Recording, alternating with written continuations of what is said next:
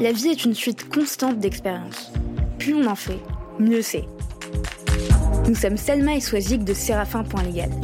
Avec Parole de juriste, nous vous proposons de décortiquer pour vous les parcours de juristes d'entreprises inspirants. Ils vous partageront leurs réussites, leurs échecs, leurs doutes et tous les conseils utiles aux nouvelles générations de juristes. Notre objectif Vous mettre à disposition toutes les recettes pour progresser dans votre carrière de manière concrète. Bonne écoute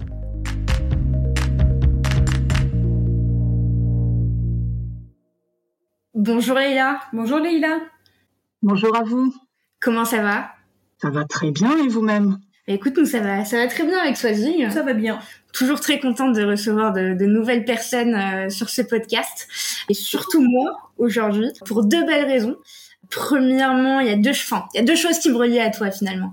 Euh, le Maroc, euh, donc c'est le pays où, où je suis née, euh, où j'ai grandi et où tu travailles actuellement et également mon discus, mon appareil qui me permet de soigner deux fois le matin et deux fois le soir, donc ça fait deux points en commun entre, entre toi et moi. Donc ce que je te propose, euh, Leïla, c'est que tu puisses te présenter pour, euh, pour nos auditeurs. Merci beaucoup et je tiens à vous féliciter tout d'abord pour cette euh, belle initiative, ce, beau podcast. Euh, vraiment bravo et, euh, et, merci pour votre invitation et de me donner cette opportunité de partager mon expérience alors pour me présenter, donc je suis Leïla, maman de deux petites filles euh, euh, de 10 et, 7 ans. Je suis née en France de parents euh, marocains qui ont immigré en, France. Donc j'ai grandi, j'ai fait toutes mes études en France. Je suis l'aînée d'une famille de, de, trois enfants. Un parcours de droit classique, des études de droit à l'université Paris 2 à ça, suivi d'un DEA en droit des affaires avec le CRFPA en poche. Plus jeune, j'étais pas forcément orientée vers l'avocature.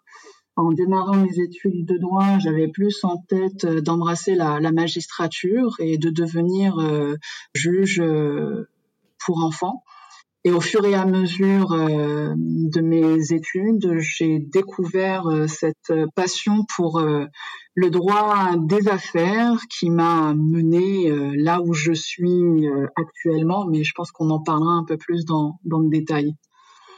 Je suis aussi engagée au sein de la société civile au, au, Maroc avec la, la création de l'association des juristes entreprises, le cercle marocain des directions juridiques euh, créé en, en, 2017 avec euh, d'autres euh, confrères juristes qui opèrent dans des entreprises ici au, Maroc, et également fondatrice d'un réseau féminin, euh, Linine Morocco Chapter, qui a pour ambition de promouvoir le leadership des femmes au Maroc. Et j'aurai également l'occasion de, de, vous donner un peu plus de détails sur ces deux, deux initiatives. Super, excellent. Et justement, tu, tu parlais, euh, tu avais deux filles. À leur âge, est-ce que tu te souviens de ce que tu voulais faire enfant? J'étais plus orientée vers des études, enfin pas des études scientifiques, mais un parcours plutôt scientifique, puisque plus jeune, je rêvais de devenir médecin, et notamment médecin engagé dans des ONG, hein, dans des organisations euh, humanitaires. Euh, donc c'était mon, mon, rêve de petite fille plus jeune. Et puis ben, par la suite, j'ai rapidement déchanté euh, puisque je suis pas forcément une matheuse. et donc, euh, je me suis orientée plus vers des études euh, littéraires. Ouais, ça nous fait un point commun. Moi aussi, je suis purement littéraire. Il n'y a pas, il a pas à dire. Mais, et, finalement, ce, ce, tu, tu, voulais devenir médecin, engagé dans l'humanitaire, mais tu as, as, réussi à garder ce, cet aspect d'engagement euh, parce que quand, quand je vois ton parcours, euh, c'est finalement aussi euh, le fil conducteur de, de, de, tes actions. Et tu parlais de tes études à la fac, Paris 2, à Paris Val-de-Marne, tu as fait un DEA en droit des affaires, tu as passé le CRFPA, et justement tu as eu des premières expériences en chambre de commerce et d'industrie en Ile-de-France, et ensuite tu as décidé de, de, de quitter la, la France pour t'installer au Maroc. J'aimerais bien que tu nous expliques euh, comment et quand est-ce que tu as décidé de t'expatrier, en quelque sorte, même si euh, le Maroc est aussi un de tes pays euh, d'origine de par tes, parents. Qu'est-ce qui a motivé ce choix et comment, comment ça s'est passé? Je dirais c'était un, concours de, circonstances. Plus jeune, bon, le Maroc est effectivement le pays de mes parents, le pays de mes origines, le pays où on venait y passer nos vacances euh, de temps en temps et y voir la, famille. Mais je n'avais jamais en tête, à un moment donné dans mon parcours universitaire, de m'installer au Maroc. Vraiment, j'avais pour euh, projet euh, dans le cadre de, mes études, euh, éventuellement d'étudier à l'étranger, mais ça ne s'est pas fait pour différentes raisons. Donc je me suis dit, une expérience à l'étranger peut être intéressante pour moi et aussi l'occasion, je dirais, de voler de mes propres ailes et, acquérir cette indépendance et cette autonomie. Et alors, en 2006, je me dis, tiens, pourquoi pas le Maroc? Qui est à côté euh, de la France. Euh, je pourrais euh, faire des allers-retours régulièrement. Mes parents pourront me rendre visite. Et en 2006, en fait, le cabinet, le marché pardon des cabinets d'avocats était en plein boom, en pleine explosion, de nombreuses firmes internationales commençaient à s'installer les unes après les autres à Casablanca. Et là, je me dis, tiens, ça peut être intéressant et du jour au lendemain, je change de, de cap. Euh, je postule dans des cabinets d'avocats euh, à, à, Casa. Je contacte notamment les, les antennes euh, françaises. Et du jour au lendemain, je décroche un, un rendez-vous euh, pour un, un, poste de legal counsel à Casablanca. Et l'aventure commence. tu les contactes, donc euh, euh, tu, tu, vois ces opportunités, euh, t'entends parler euh, de ces installations, et en fait tu, tu fais quoi? Tu, tu, prends ton CV, tu prends ta lettre de motivation, t'envoies t'envoies ça par, par mail classiquement, ou est-ce que tu... J'ai fait effectivement mes petites recherches, voir un petit peu les cabinets étrangers installés au, au Maroc, et puis euh, voilà, ça a été euh, des échanges d'emails, des candidatures spontanées.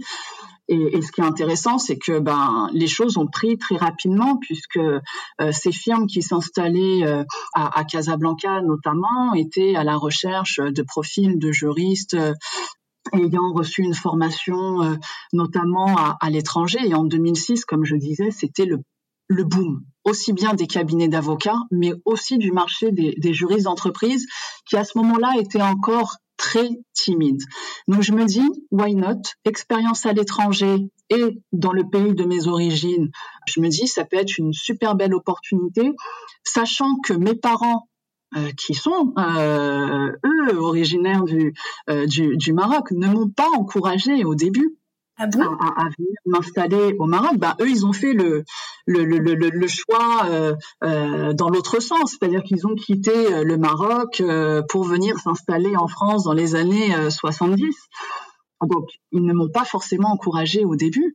Et puis, bah, quand j'ai démarré dans le cabinet d'avocats euh, international, bon, ils ont vu effectivement que voilà des opportunités intéressantes qui pouvaient euh, se, se, présenter au, au, Maroc, avec aussi un environnement euh, qui était rassurant et qui leur ont donné confiance. Enfin, j'avais jamais quitté moi la, la maison jusqu'à l'âge de, de, de, 25 ans. J'ai toujours été chez mes chez mes parents, donc il y avait toujours euh, voilà euh, au niveau de mes parents cette appréhension de euh, laisser euh, leur enfant euh, partir et, et l'aîné de la famille dans un pays finalement que eux ils ont quitté, même si malgré tout ils, ils, y sont toujours attachés, bien évidemment, avec la famille, ils y viennent régulièrement, mais c'est pas ce qu'ils avaient forcément imaginé au début pour euh, pour, euh, pour, euh, pour leur enfant. Enfin, le retour au Maroc n'était aussi bien dans leur esprit que dans le mien quelque chose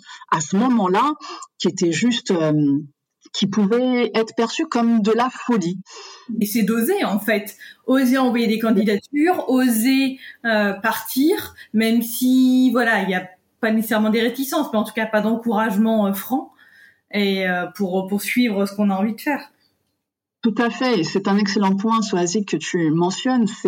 C'est-à-dire que rien ne me prédestinait euh, à m'installer au, au, Maroc, mais j'ai fait le choix en connaissance de cause, bien évidemment, puisque pour moi, j'intégrais une structure avec une bonne réputation. Je savais que j'allais pouvoir me faire les dents euh, dans cette structure, et dans mon esprit, c'était pour une période limitée. C'était un an, deux ans, le temps d'acquérir cette expérience, et puis par la suite, euh, rentrer en France ou partir pour une autre expérience à l'étranger.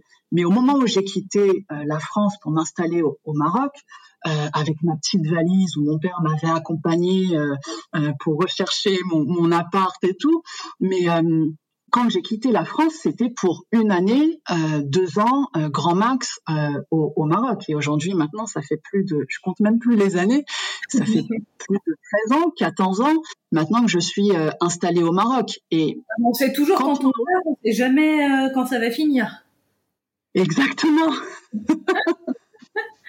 Justement, tu disais, voilà, tu as passé, euh, tu as eu trois ans d'expérience, tu es passé en cabinet d'avocat et au final, euh, tu accèdes quand même très jeune au poste de directrice juridique chez Renault Maroc. Et euh, je, je suppose que on t'a confié des responsabilités importantes alors que tu étais finalement très jeune.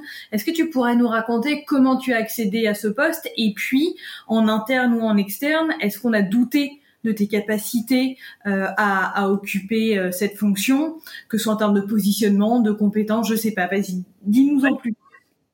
Ah, alors avec plaisir. Je voudrais juste revenir sur mon expérience euh, cabinet d'avocat où j'y ai passé deux ans une expérience très riche et formatrice, c'est-à-dire que on est jeté dans le bain euh, et, et, et, ça a été une expérience juste exceptionnelle puisque j'ai vraiment touché à tout. Je me suis familiarisée avec le droit marocain, même si celui-ci s'inspire fortement du droit français, euh, touché à différentes euh, matières.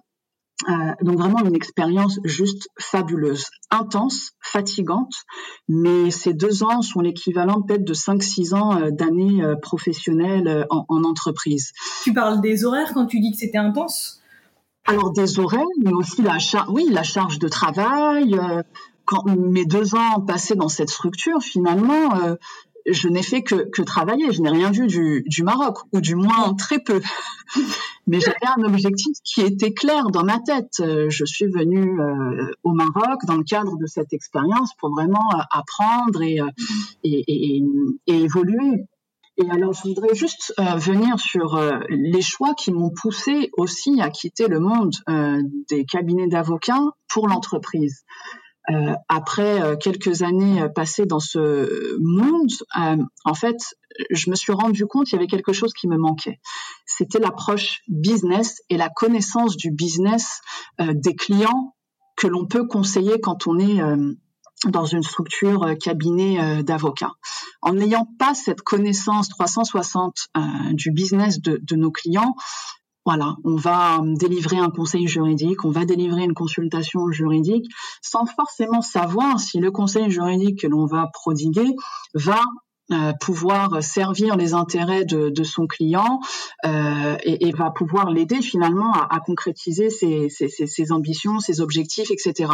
Donc en quittant le, le monde des cabinets d'avocats, j'étais à la recherche d'une, de plus de transversalité transversalité dans le sens où moi je suis quelqu'un euh, pour qui les relations humaines sont, sont très importantes et j'ai besoin d'apprendre, de, de me nourrir des expériences de différents profils et on, est assez isolé, enfin du moins hein, c'est mon retour d'expérience, hein, ça n'engage que moi, assez isolé dans dans, dans, dans, le monde des, cabinets euh, d'avocats euh, et, finalement, les interactions humaines, euh, je trouve, euh, selon moi, qu'elles sont limitées. En entreprise, j'avais besoin vraiment de me frotter à des personnes de profils différents, mais surtout de baigner au cœur du business et de comprendre davantage le business d'une entreprise euh, dans une industrie spécifique.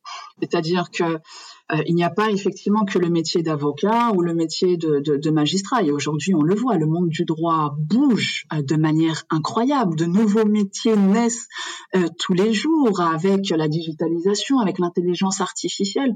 Donc c'est fou en fait le nombre d'opportunités euh, professionnelles qui peuvent se présenter en ayant un parcours euh, juridique. Et, et c'est pour ça aussi, pour revenir sur euh, le fait d'oser, et, j'en parlerai euh, tout à l'heure, un peu plus tard dans l'interview, ne pas avoir peur d'oser et de découvrir de nouvelles disciplines et développer vraiment cette curiosité qui est essentielle. Alors du coup, comment je suis arrivée chez Renault? Le cabinet d'avocats dans lequel je travaillais était euh, le conseil juridique en fait euh, de Renault euh, à ce moment-là, et Renault était à la recherche d'un juriste d'entreprise. Donc les choses se sont vraiment faites naturellement. Où Renault m'a approché et ça tombait très bien puisque moi je voulais prolonger l'expérience au Maroc, mais dans une multinationale. Et donc l'opportunité de Renault est arrivée vraiment au bon moment. C'était euh, jackpot euh, pour moi, multinational, euh, et rester au Maroc encore quelques années, le temps de, de me faire mes armes. Est-ce que on a douté de moi en interne ou en externe? Non, à aucun moment. Ces personnes sont venues me chercher, m'ont fait passer euh, les différents entretiens. J'ai eu aussi euh, un certain nombre d'entretiens avec la, direction juridique de Paris, puisque la direction juridique euh, de Renault à Paris avait le contrôle, enfin le contrôle et du moins l'appréciation, la, libre appréciation du choix de du profil qu'ils souhaitaient recruter. Donc pas mal d'entretiens à Paris, pas mal d'entretiens au sein de l'équipe locale, et c'était une création de, de postes. Il n'y avait pas euh, de direction juridique en 2008 au moment où j'ai intégré Renault.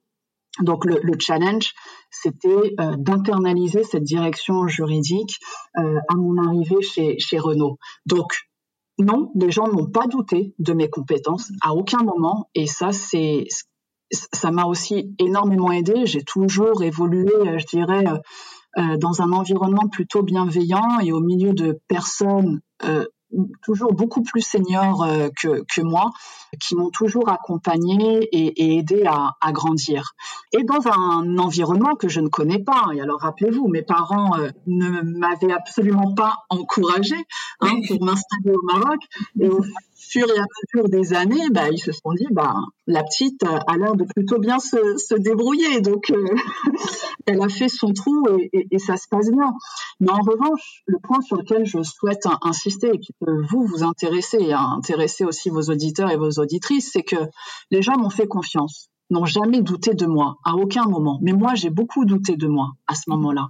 Je me dis, mais jeune, euh, c'est quand même un sacré challenge. Est-ce que tu vas pouvoir euh, être à la hauteur? Est-ce que tu es légitime? Est-ce que tu es, tu as toutes les compétences pour pouvoir réussir dans ce job?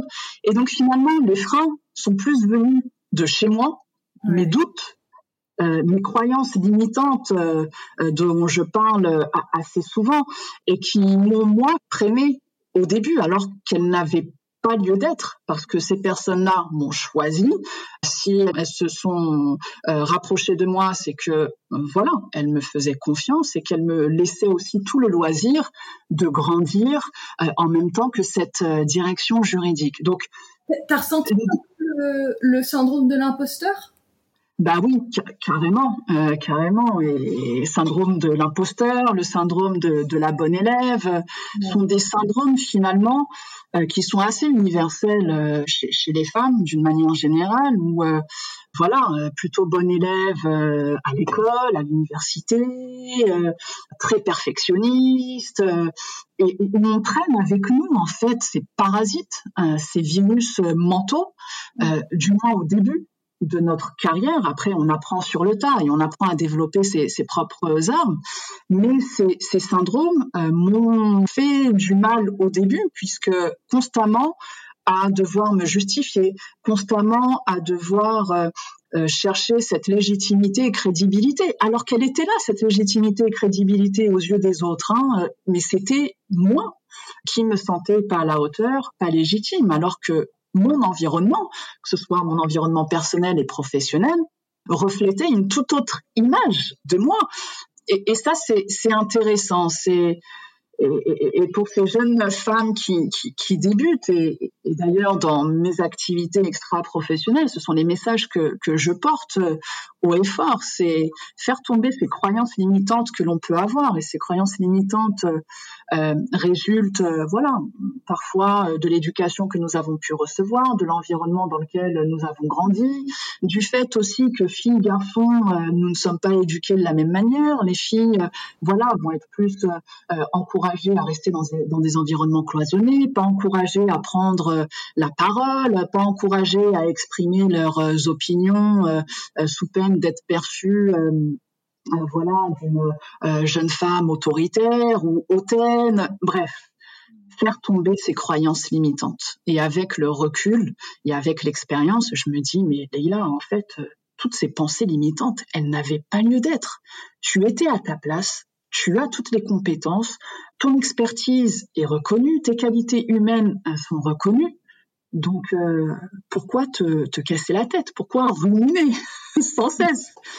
Et ça, ça a été très, très formateur. Bon, après, bien évidemment, on a appris sur le tas et développé de nouvelles armes euh, pour euh, vaincre tous ces syndromes qui, qui n'ont plus lieu d'être euh, aujourd'hui, mais ce sont des choses que l'on développe euh, sur le tas, en se frottant, en découvrant, en osant, en osant sortir de sa zone de confort, en se connectant avec de nouvelles personnes, etc., etc.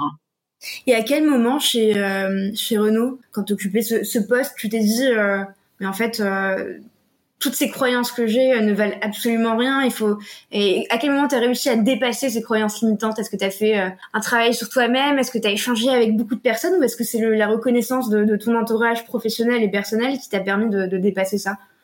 Ben en fait, je me suis rendu compte, donc quand j'ai rejoint euh, Renault, au début, j'ai démarré en tant que responsable juridique pour les affaires juridiques de la filiale commerciale à gérer euh, toute l'activité euh, de nos concessionnaires, euh, de nos concessions, etc.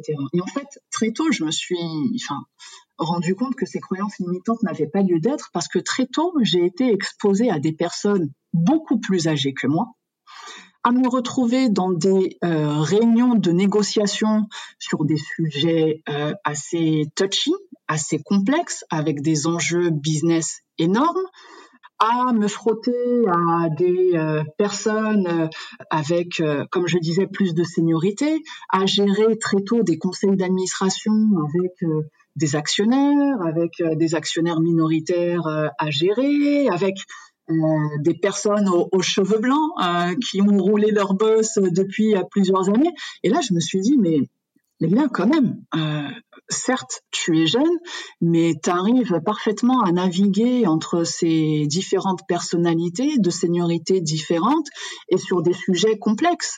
Et ensuite, quand on voit l'aboutissement de son travail, de ses efforts euh, sur euh, euh, la réalisation, la concrétisation de, projets, la clôture de deals, des négociations réussies dans le cadre de, contrats, de gros contrats, etc prendre conscience que ça ne sert absolument à rien de euh, se poser euh, des tas de questions qui vont juste te ronger de, l'intérieur. Mais surtout, euh, ce n'est pas une habitude qui est ancrée, encore une fois, au sein de la communauté féminine. Exemple, on boucle un super dossier, euh, un gros client, euh, je parle des confrères avocates, euh, un gros client qu'elle décroche ou en, en, interne en tant que juriste d'entreprise, voilà un contentieux qu'on a remporté. Bref, on va, on n'a pas cette culture de l'autopromotion, cette culture de se mettre en avant et, et de s'auto-féliciter parce que mine de rien, c'est un travail ce sont des efforts et en fait ça nous semble finalement normal. Bah, Leïla, ouais, bah, t'as juste fait ton travail. C'est normal que euh, ce dossier, bah, tu l'aies bouclé et que les choses se soient bien passées. Et on fait pas de bruit. Alors qu'un homologue masculin, lui, euh, n'hésiterait pas à se vanter, ou du moins à promouvoir le travail qu'il a fait et à le célébrer avec d'autres collègues, euh, puisque c'est un moment important, c'est un point d'étape euh, dans sa carrière ou par rapport à un client qui est important. Il va prendre le temps de célébrer. Alors que les femmes, généralement, non, elles vont se tuer à la tâche. C'est le syndrome de la perfection, le syndrome de la bonne élève dont je parlais tout à l'heure, et qui vont traîner. Ce sont vraiment des boulets que l'on va traîner dans notre carrière professionnelle, du moins quand on n'en prend pas conscience. Et, et finalement, ben, on ne prend pas plaisir ou on n'apprécie pas euh, ben, la progression qu'on a pu faire ou euh, euh, célébrer de, belles réalisations en pensant que naturellement ben, c'est normal de travailler dur, de rester jusqu'à pas d'heure au, au, bureau. Il y a certainement quelqu'un qui vantera notre bon travail, nos belles réalisations, alors que ce n'est pas le cas du tout.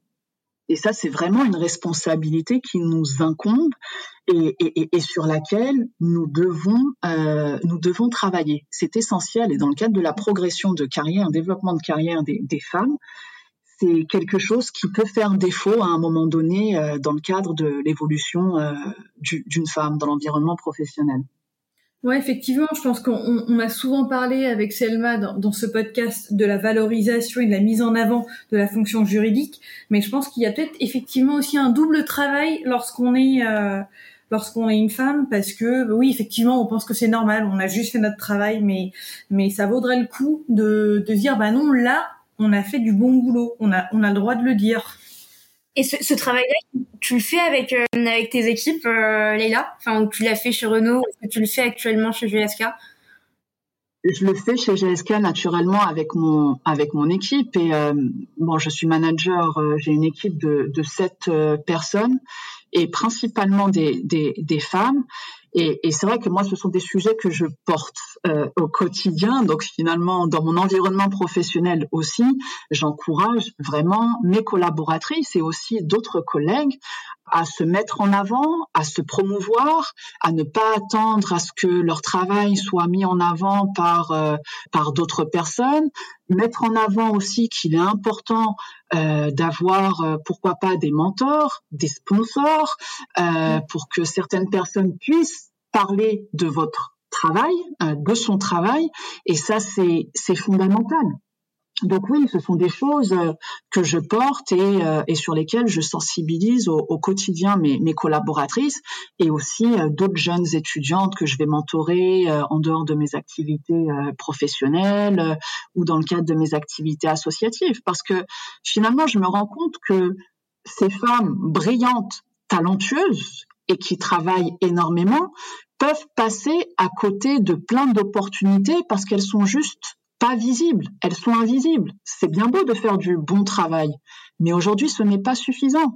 Le bon travail doit être couplé d'autres choses, dont l'activité euh, d'autopromotion, de valorisation, le networking aussi. Sans réseau, bah, il est difficile de progresser aussi euh, euh, tout au long de sa carrière euh, professionnelle. Donc c'est vraiment euh, faire tomber le mythe que seul limite que seul euh, on pourra y arriver et que euh, en travaillant dur euh, je vais pouvoir évoluer. Donc il y a un, changement de, de paradigme auquel nous femmes mais aussi les hommes devons contribuer. Si on souhaite que les femmes prennent plus de place dans la sphère professionnelle qu'elles accèdent davantage à de postes de leader à responsabilité qu'on voit plus de femmes à la tête d'institutions ce sont toutes ces choses là qui vont faire euh, pour moi la, la, différence. Mais encore faut-il que les femmes en prennent conscience. Et ça, c'est important. Tout à fait. Et donc en, en 2015, tu, tu, as rejoint GSK où tu as commencé par euh, occuper des fonctions strictement juridiques. Aujourd'hui, enfin aujourd'hui, depuis l'été dernier, tu y occupes le poste de directrice éthique et conformité. Est-ce que tu pourrais nous parler de tes missions? Oui, alors euh, après un, un, passage de presque six ans chez, chez Renault, une expérience juste fabuleuse où j'ai eu euh, carte blanche pour euh, monter la, direction juridique pour le groupe Renault au, Maroc, qui est l'un des plus gros employeurs ici au, Maroc fin 2014, euh, courant 2014, j'avais envie de, de, nouveaux challenges. J'avais atteint euh, ce plafond de verre, euh, je dirais, du moins au Maroc, hein, pour évoluer dans bah, dans mon domaine d'activité, euh, j'avais atteint voilà le, le top euh, de ce que je pouvais faire euh, chez, chez Renault. Et donc j'étais à la recherche de, de nouveaux challenges. Et effectivement, En 2015, je rejoins GSK dans un premier temps en tant que directrice juridique pour une région. Ce qui m'a poussé aussi à, à quitter Renault pour GSK, c'était bon déjà la découverte d'une nouvelle industrie, évoluer dans un, dans un environnement pardon un peu plus international, puisque quand j'ai rejoint GSK, ben j'ai assuré euh, la direction juridique pour euh, trois pays, euh, puis mon périmètre géographique s'est étendu très très rapidement. Et après donc presque cinq ans en tant que directeur juridique de la région Afrique du Nord, pardon, une opportunité s'est présentée, donc directrice éthique et conformité pour une région beaucoup plus importante qui recouvre plus de, de 70 pays à travers euh, différents euh, continents. Et j'ai fait le choix de sortir, je dirais, euh, euh, du juridique pour aller euh, dans la compliance, puisque pour moi, juridique et compliance sont aujourd'hui une très belle combinaison. qui dit compliance dit un moment juridique, donc ce sont deux domaines qui sont connectés. Et dans l'organisation dans laquelle j'évolue aujourd'hui, ce sont deux directions complètement indépendantes euh, et qui se retrouve au, cœur euh, du, du, business. Compliance, c'est un domaine qui est euh, passionnant, sachant que j'étais plus ou moins familière avec l'activité compliance dans mon rôle précédent puisque j'étais amenée à travailler étroitement avec la direction compliance. Et la mission générale de la direction compliance est euh, de préserver les intérêts, la réputation euh, de l'entreprise par rapport à un certain nombre euh, de risques. L'entreprise dans laquelle euh, j'évolue aujourd'hui est une entreprise donc internationale, euh, une industrie euh, très réglementée et nous sommes soumis à des législations internationales notamment FCPA, euh, Bribery Act, qui sont des réglementations internationales avec une application extra-territoriale qui nous obligent à avoir des programmes compliance. Et quand on parle de programme compliance, programme compliance est assez vaste. Euh, on peut y intégrer euh, tous les programmes en lien avec la lutte contre la corruption, les valeurs, euh, la déontologie de l'entreprise, tout ce qui est programme de droit de la concurrence, protection des données personnelles, etc., etc. Donc, la mission de la compliance est de s'assurer d'une manière générale que les intérêts de l'entreprise soit sécurisé sur un certain nombre de volets. Après, tout dépend des programmes compliance euh, chez les entreprises pour éviter qu'à un moment donné, une bombe euh, explose euh, à la figure de l'entreprise dans les pays où elle opère. La force de la compliance, c'est que c'est une euh, fonction qui baigne au cœur du business, c'est une fonction transversale euh, qui travaille avec les différentes directions de l'entreprise.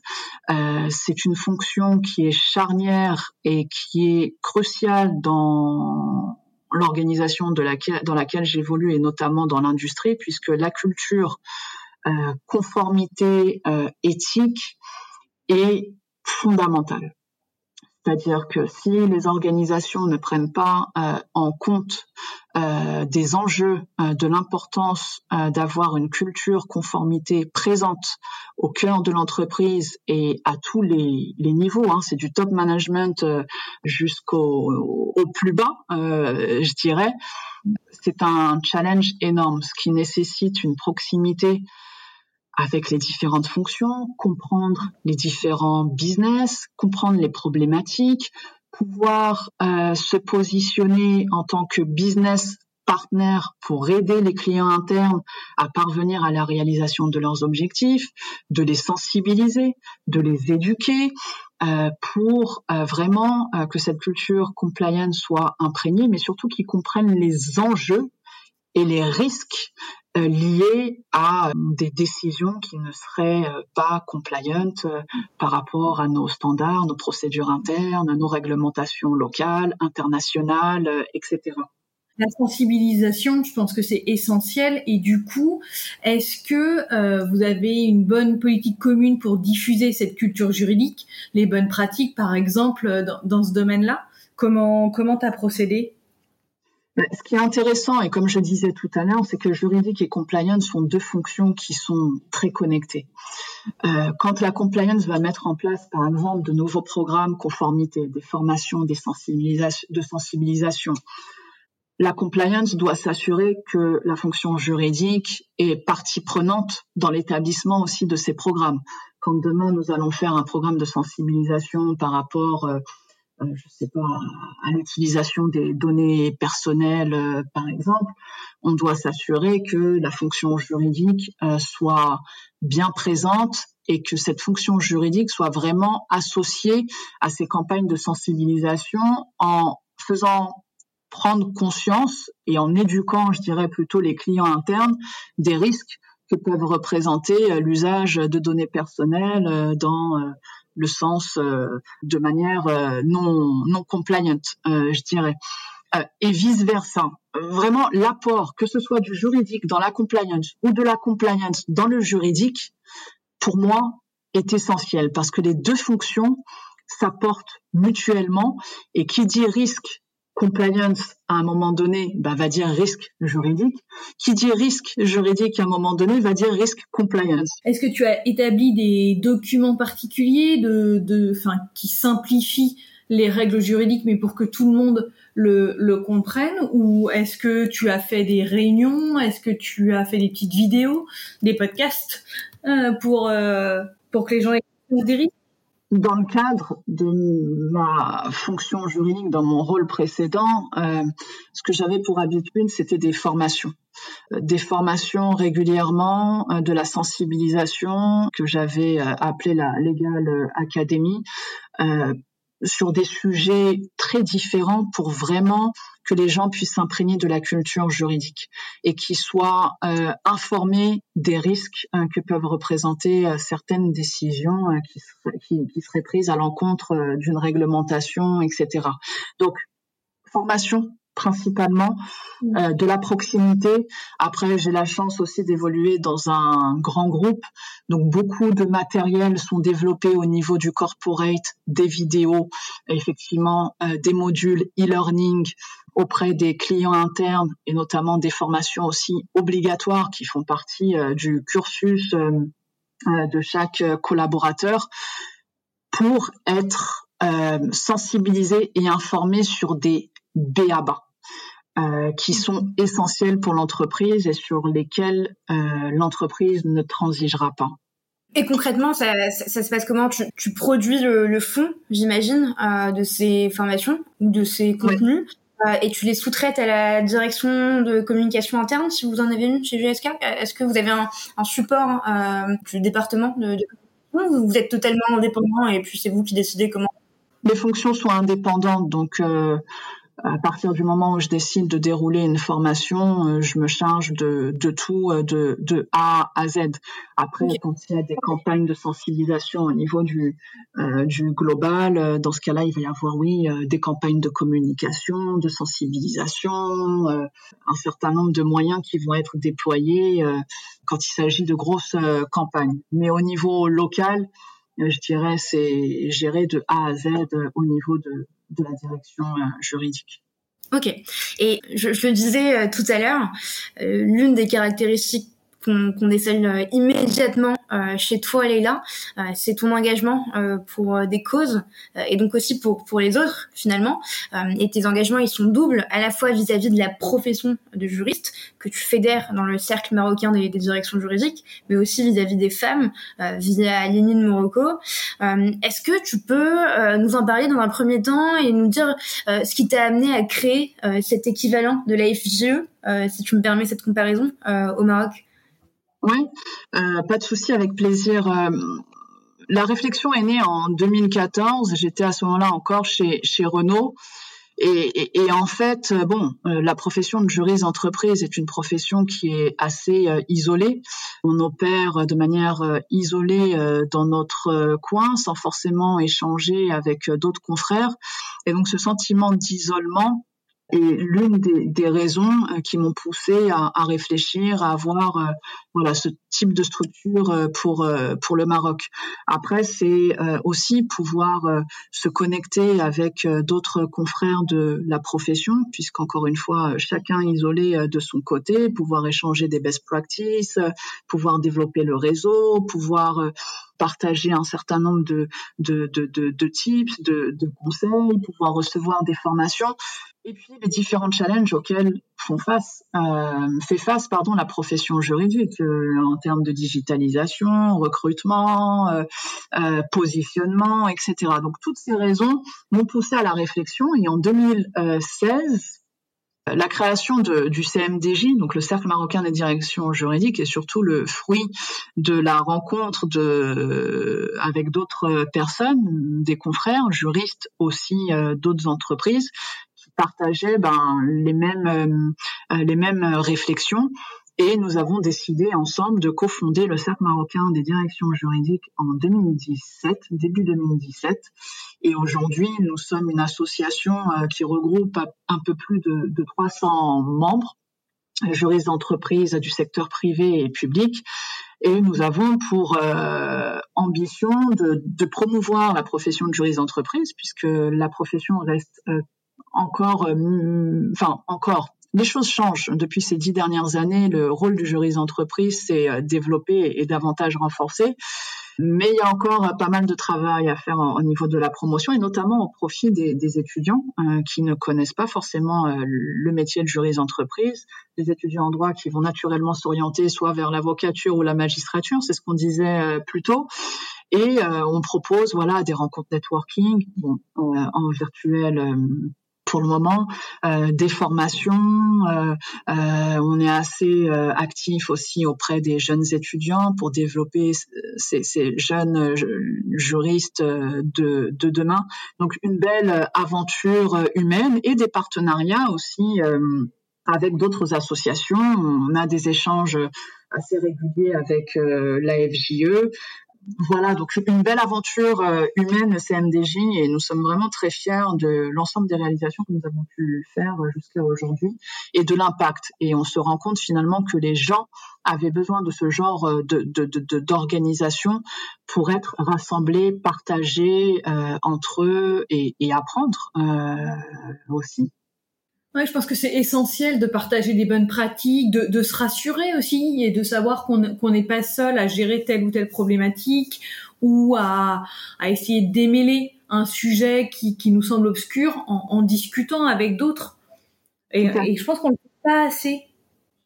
Exactement. Et on mériterait effectivement d'échanger davantage ensemble. Et en plus, le, contexte Covid 19 nous a euh, démontré euh, à quel point il était important euh, ben, d'être solidaire aussi. On, a vu, enfin, que ce soit au Maroc, en France ou un peu à l'international, la fonction, le juriste d'entreprise a été vraiment mis en lumière. il a été sur tous les fronts. On a fait face à une inflation législative avec tout, voilà, de nouveaux textes qui ont été publiés dans le contexte euh, Covid. Donc voilà, ce partage, cette solidarité, cette euh, cette aide euh, qui vient rassurer et, et, nous conforter dans l'idée que que nous ne sommes pas seuls. et ça, c'est c'est important. Oui, et puis beaucoup de juristes ont découvert aussi certaines matières parce que tout le monde n'est pas spécialisé en droit social et effectivement le, la crise sanitaire a engendré à soulever, en tout cas, certaines questions juridiques dans ce domaine-là. Et enfin, c'est important de savoir comment traiter ce type de questions quand on n'est pas spécialiste. Effectivement. Et maintenant, je voudrais parler de ton autre engagement auprès des femmes on est, on est toutes les trois passées par la fac de droit, dans des universités différentes, à des moments différents, et petit clin d'œil pour Selma, à des époques différentes. Euh, mais, mais, en tout cas, j'ai l'impression que les femmes sont, sont plus représentées que les hommes dans, dans la profession. Est-ce que pour toi, cette représentativité reste la même pour les postes à responsabilité? Bah, je, suis d'accord avec euh, le, constat que, vous faites. Effectivement, les femmes dans le monde du droit d'une manière générale sont plutôt bien, bien représentées.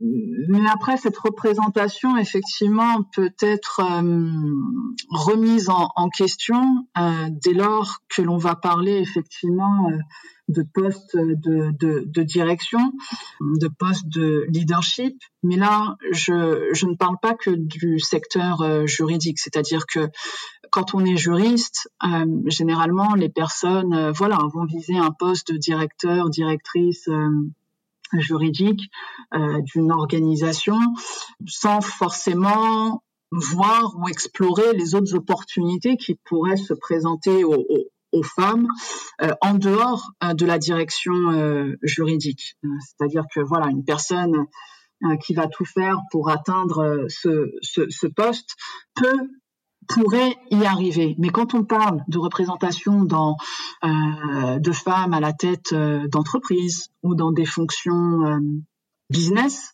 là, ça va être un peu plus euh, compliqué. Vous dire en, en, tant que DG ou dans le COMEX, ouais. et le, on entend souvent ah bah c'est une femme qui est mise à la tête d'un poste à responsabilité, c'est de la discrimination positive. Ouais, effectivement.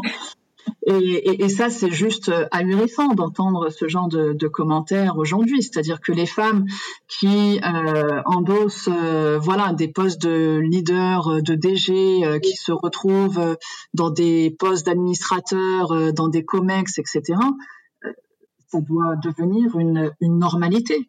Et pour que ça devienne une normalité, hommes et femmes euh, doivent contribuer à ce changement. Quand on voit une femme à la tête d'une institution, ben, on doit juste s'en réjouir et ne pas et s'abstenir de faire euh, tout commentaire.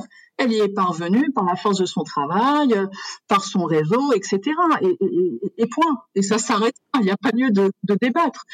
Et, et, plus en fait on, on changera les, les, perceptions et les biais euh, finalement, qu'ils soient conscients ou inconscients, et ils existent aussi bien au sein de la communauté féminine que masculine, bah, c'est comme ça qu'on arrivera à, à, à, faire changer la, la, la, donne et à contribuer à ce changement de paradigme dont je parlais euh, tout à l'heure. Donc, euh, si on souhaite que les femmes prennent plus de place dans des postes à direction, etc., ben, il y a déjà un changement de, de, de mentalité à, à opérer. Et, et, et, on doit pouvoir encourager ce, ce changement. Et c'est hommes et femmes. Il faut pas que, que les femmes, les femmes ont toute leur place euh, de prendre voilà un plus de responsabilités, des positions de leader, en respectant leur propre style de leadership, en respectant euh, voilà leur propre personne. Elles n'ont pas besoin d'imiter euh, X ou Y pour réussir.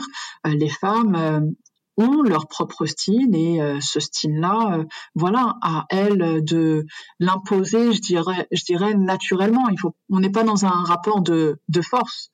Mais encore faut-il, et là je reviens à ce que je disais tout à l'heure, les croyances limitantes. Ouais, C'est-à-dire que quand bien même les organisations auraient euh, des politiques de quotas, auraient des programmes d'inclusion, de diversité euh, développés, euh, etc., encore faut-il que les femmes prennent conscience de leur puissance, de leur potentiel et qu'elles fassent tomber leurs croyances limitantes. Parce que tant que les femmes ne prendront pas conscience de ça, et malgré toutes les actions euh, positives qui existeraient pour développer les femmes et les faire accéder à des postes de leader, si les femmes ont toujours ces croyances, ce sera compliqué euh, de prendre euh, cet espace. Et ça, c'est un gros travail. Effectivement, c'est un gros travail et, et, encore une fois, ce qui est génial avec toi, Leïla, c'est que au-delà de, de, simples paroles et de simples réflexions, c'est aussi, euh, tu, tu, transmets ça aussi d'un point de vue pratique.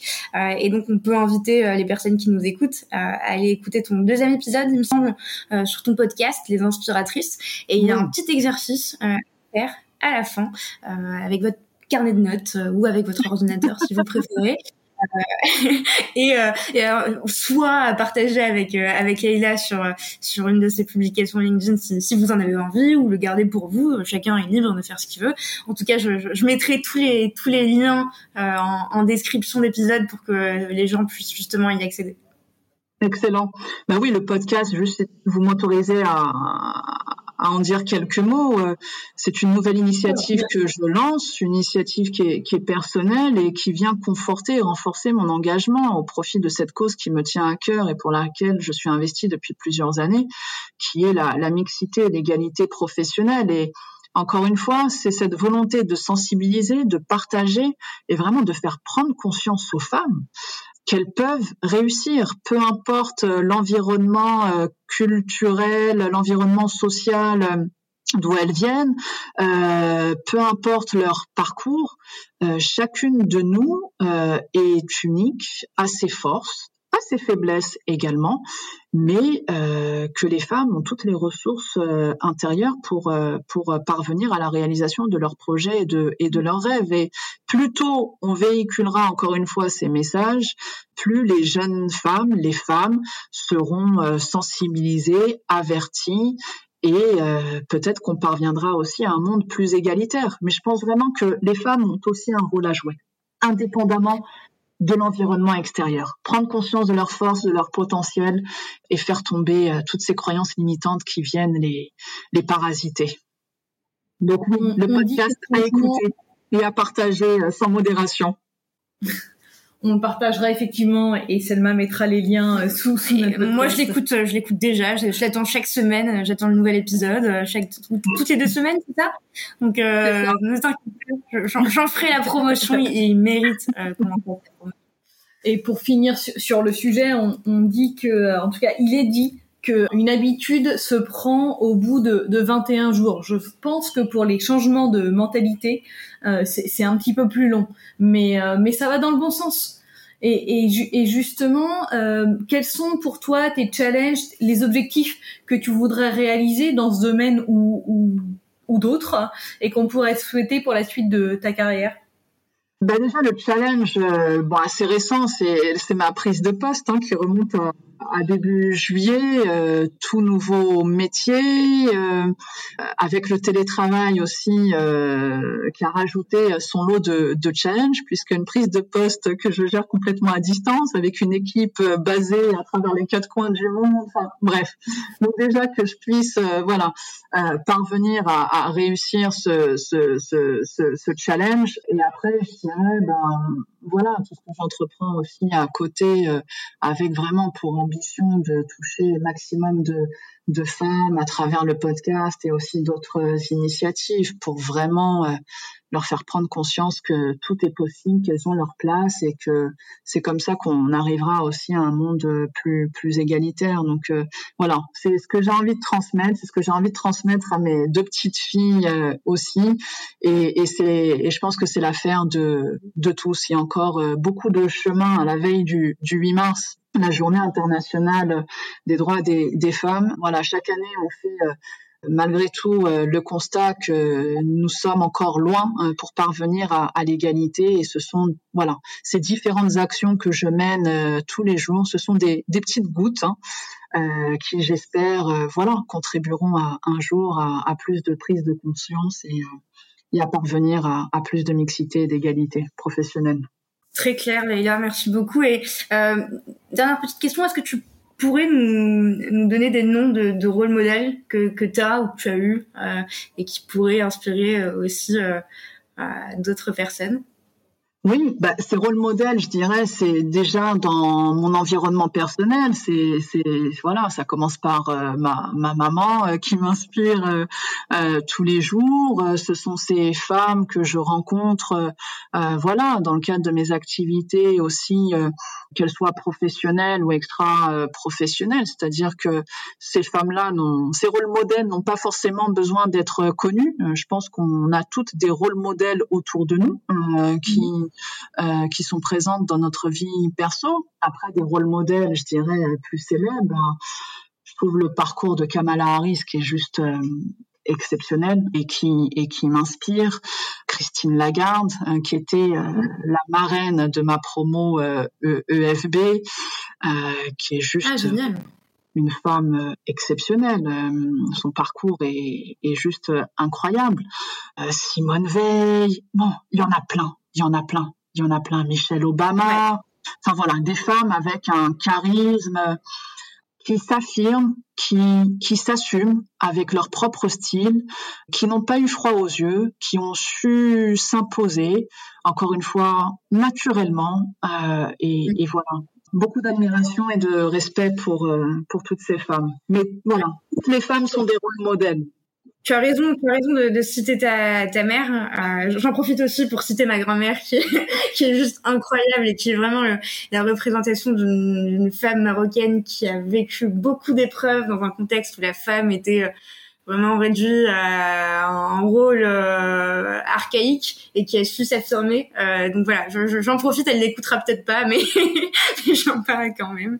Euh, écoute on va passer à la dernière partie du podcast. Je vais te poser quatre questions et je vais t'inviter à me répondre euh, du tac au tac, rapidement. Est-ce que tu es prête? Oui. Super. Si tu devais révolutionner un processus métier, euh, lequel ce serait? Je dirais plutôt les, les meetings. C'est pas un processus métier, mais c'est une manière de travailler. Si on pouvait utiliser les, les réunions de manière plus efficiente et efficace pour euh, ne pas perdre de temps dans des réunions euh, inutiles, alors qu'on a 10 milliards de choses euh, à faire à côté. Voilà. Ok. Très bonne remarque. Et, et puis il y a un exemple à suivre, peut-être dans une structure un peu un peu moins moins grande que, que la tienne, mais euh, je sais pas si tu connais l'assureur Alan qui euh, promeut une culture de l'écrit euh, au sein d'entreprise et ils ont une culture d'entreprise assez forte. Je, pense qu'on pourrait partager leurs bonnes pratiques sur le sujet. ok, quel est ton conseil numéro un pour bien collaborer avec tes clients internes? Ben, je dirais l'écoute. On ne peut pas conseiller un client interne si on ne l'écoute pas et qu'on ne prenne pas le temps de, de comprendre ses, ses, besoins et son business. Donc conseil numéro un, l'écoute pour moi. Il y, a un, il y, a un, proverbe qui dit on a deux oreilles et, et une bouche, c'est pour plus écouter que, que parler. Il y a aussi une citation de Goethe qui ah. dit Parler est un besoin, écouter est un talent. C'est le moment citation de Swazik. Je passe de très bons moments euh, avec Swazik. Euh, elle a toujours une citation à nous partager. euh, troisième question, Leïla. Quels outils utilisez-vous au sein de la direction compliance? Est-ce que tu peux nous citer des, des noms ou des, des, des typologies d'outils? Alors, je ne vais pas m'attarder sur la typologie, mais on a beaucoup d'outils de reporting, beaucoup d'outils euh, euh, d'identification des risques, des outils aussi euh, par rapport au, au, suivi de nos audits. Mais on est plutôt bien bien équipé, je dirais, en termes d'outils euh, au sein de la direction compliance. Et, et c'est des outils internes qui, qui, ont été faits en interne oui. ou plutôt des outils internes qui ont été développés au niveau du corporate qui nous permettent vraiment de gagner du temps sur un certain nombre d'activités, sur un certain nombre de, de process, d'avoir aussi euh, une vue d'ensemble sur nos risques en fonction des, des, marchés. Ce sont des outils qui sont très bien conçus euh, pour nous permettre d'être euh, efficients et, et efficaces. Et est-ce que ça permet aussi de mettre en valeur euh, ta direction? Oui, tout à fait. Avec des indicateurs, euh, avec des réalisations, des dashboards, euh, ce qui permet effectivement de donner aussi une business, une vue d'ensemble sur ces risques, comment ils sont euh, gérés, contrôlés, où sont les, les points d'attention sur lesquels on doit se concentrer, etc. Effectivement on a cette vue d'ensemble et qui est intéressante aussi pour le business de bien comprendre là où sont les risques et là où on doit être les plus vigilants. Super, merci Leïla pour, euh, pour ces précisions. Et puis dernière question, encore une fois ma, ma préférée. Si tu devais donner un conseil aux nouvelles générations de juristes qui souhaitent progresser dans leur carrière, quel serait-il? Euh, ben, c'est des conseils que j'ai plus ou moins partagés euh, tout au long de, notre interview. Sortir de sa zone de confort, ne pas avoir peur d'oser, euh, vraiment moi à travers mon expérience voilà. Et avec le recul je me suis je me rends compte que c'est en sortant de ma zone de confort que j'ai énormément appris sur moi et que j'ai découvert aussi de nouvelles disciplines de nouveaux domaines qui m'ont mené vers de nouveaux horizons. Donc vraiment oser sortir de votre zone de confort et, et cultiver sa curiosité c'est indispensable. Les choses vont tellement vite aujourd'hui qu'il est très important d'être connecté et de s'intéresser à ce qui se passe euh, autour de, de soi. Très clair. Merci Leïla. Merci pour euh, pour ton temps, pour tous ces conseils. J'espère qu'on pourra qu'on pourra peut-être se, se, rencontrer euh, au Maroc quand quand les frontières seront ouvertes et que j'aurai l'occasion de, retourner. Parce que ça fait quand même un an euh, que c'est un peu compliqué avec le Covid. En tout cas, je, je me ferai un plaisir de, de te solliciter si si tu es disponible et puis avec toi, Oui, moi je suis pour. Ouais. On fera un off-site euh, Maroc euh, avec euh, avec toute l'équipe Séraphin. Tu nous feras des ateliers sur avec Céline. Vous êtes les bienvenus, avec grand plaisir. Bah, merci, beaucoup Leïla et puis on te dit à très bientôt et on te retrouve sur sur les podcasts les, les inspiratrices. Et oui, et dernière question, est-ce que que tu as un canal que tu privilégies si on veut entrer en contact avec toi euh, j'aime beaucoup LinkedIn. Euh, je suis plutôt euh, active sur LinkedIn, qui est un excellent outil, voilà, pour se connecter avec de nouvelles personnes, pour voir un petit peu les actualités. Donc LinkedIn, voilà, est le bon canal pour me joindre et, suivre les différentes actualités.